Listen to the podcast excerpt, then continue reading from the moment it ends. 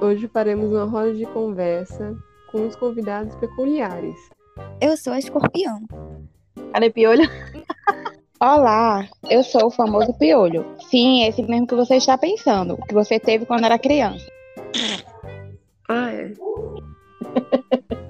Gente do céu, alô, alô. Olá, meu nome é Lagosta e eu sou representante da classe crustácea. Morreu? Eu sou a Anopheles fêmea, um pernilongo hematófago. Então, eu odeio mosquiteiros, né? Eu acho super brega. É nóis. Tá bom, amiga. Tchau, tchau. Sou um piolho. Tchau, piolho. Tchau.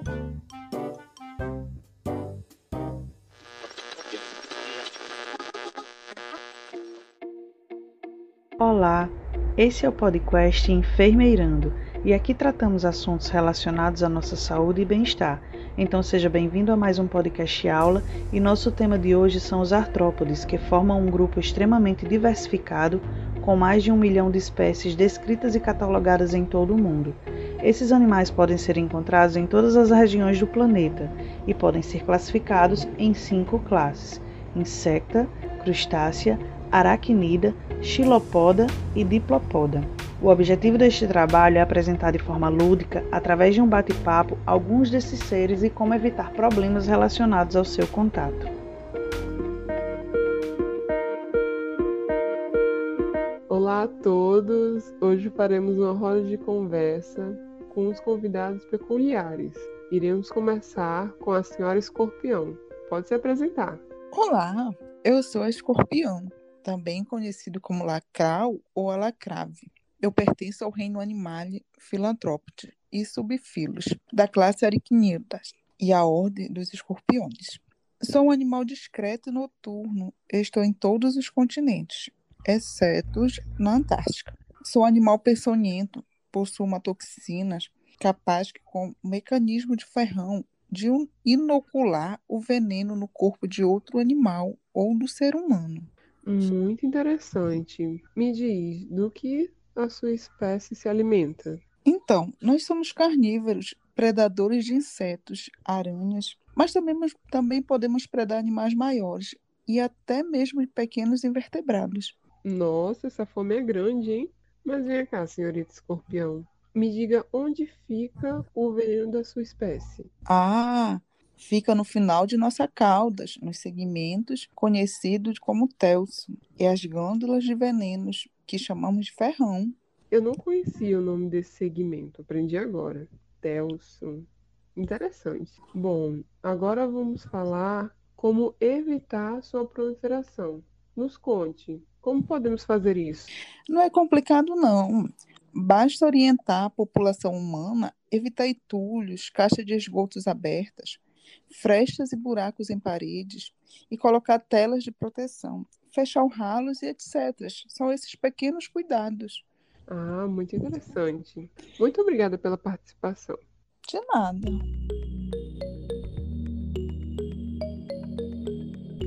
Temos também uma convidada da classe Insecta e nós vamos conversar um pouco. Vou deixá-la se apresentar. Olá, companheiros e companheiras artrópodes. Eu sou Anopheles fêmea, um pernilongo hematófago de ordem Diptera, pois eu tenho um par de asas e sou o vetor da transmissão do protozoário Plasmodium, aquele que causa a malária. E eu adoro deixar as pessoas com muito mal-estar, sem ânimo para nada. Eu gosto de temperaturas entre 20 e 30 graus, nada muito frio, nem muito alto e adoro umidade. Logo, quem não gostar da minha presença evitar ambientes com águas paradas já não vai cruzar comigo. Hum, compreendi. Então, como ocorre o seu ciclo de vida? O meu ciclo de vida ele tem quatro fases: ovo, larva e pulpa, até chegar à minha fase adulta. Eu possuo cabeça, tórax e abdômen, olhos e antenas que me conferem meu tato e paladar. Inclusive, eu prefiro o sangue humano, mas também posso me alimentar de sangue de animais. Infelizmente, nós vivemos pouco, é entre três semanas e um mês, por isso tanta intensidade. E a sua reprodução? Olha, nós nos reproduzimos sexualmente. Ponho cerca de 200 ovos por vez. Sempre em água parada e eles demoram dois ou três dias para maturar, se for em condições propícias. Caso as pessoas não queiram entrar em contato com a senhora, o que devem fazer? Então, eu odeio mosquiteiros, né? Eu acho super brega. E também tem aqueles que usam roupa cobrindo tudo, braços, pernas, além dos produtos fortes que me repelem. Mas se tem algo que eu já aprendi na vida, é só estar em lugares onde eu sou bem-vinda. Então, as medidas de prevenção coletivas são também borrifação intradomiciliar, drenagem, pequenas obras de saneamento para eliminação de criadores do vetor, aterro, limpeza das margens dos criadouros e controle da vegetação aquática.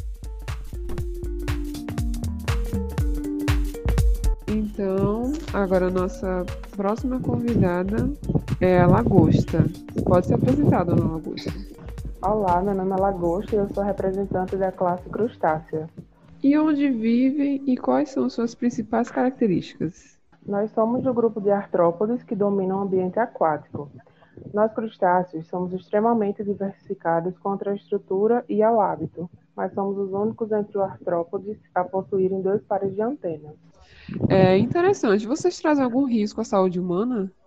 Poxa, não queria falar sobre isso, mas é importante, né?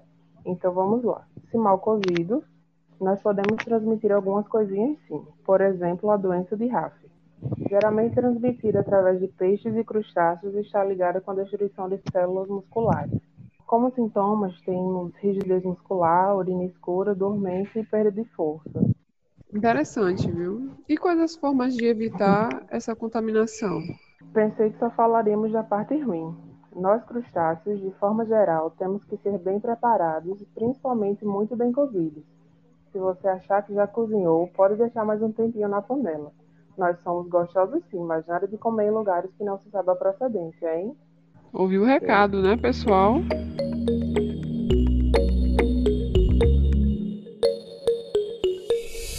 E agora iremos conhecer o Blomia tropicalis da classe Aracnídeos. Oi, sou Blomia tropicalis. Acredito que muitos de vocês ainda não me conhecem ou ouviram um pouco sobre mim. Eu sou uma espécie de ácaro presente em amostras de poeira intradomiciliar.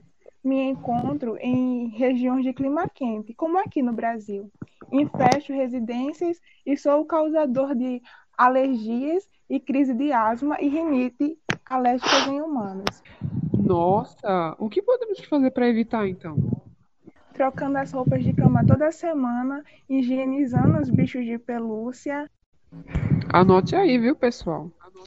E quando você atinge a pele, o que podemos fazer para te matar? Não, tão pesado. E entre os procedimentos para me matar estão os escabicidas, que agem como um remédio cutâneo, que deve ser aplicado sobre o corpo inteiro, com exceção de óleos e mucosas, e também medicamentos por via oral. Eu sou bem pequeno, microscópico, mas posso causar coisas grandes. Um tchauzinho e nos vemos por aí, no mofo e na umidade da vida. Beijos. Pessoal, se vocês não querem ver, é só cuidar disso. Agora está na hora de apresentar o parasita Pedículos humanos da classe Insecta, o famoso piolho. Olá! Como já apresentado, eu sou o famoso piolho. Sim, esse mesmo que você está pensando, o que você teve quando era criança.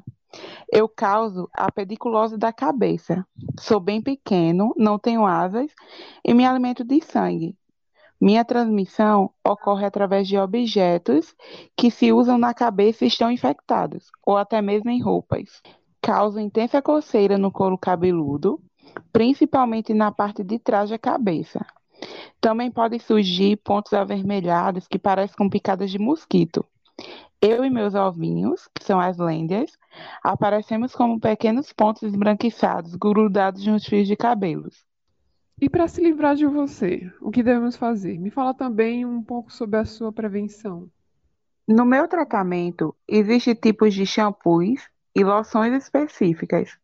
Em alguns casos, é necessário a utilização de medicação oral, a remoção de todos nós e também das lêndias com um pente fino, um por um, pois os medicamentos não matam os meus ovos. E para me evitar, basta evitar compartilhamento de roupas e acessórios que tenham risco de contaminação, bem como contato com pessoas contaminadas.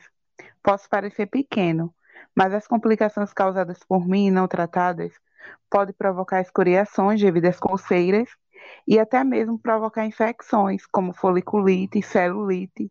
Por isso, não me aconselho me ter por perto. Tchau, tchau. Então é isso, pessoal. Meus agradecimentos a todos os bichinhos que toparam participar dessa roda e até a próxima.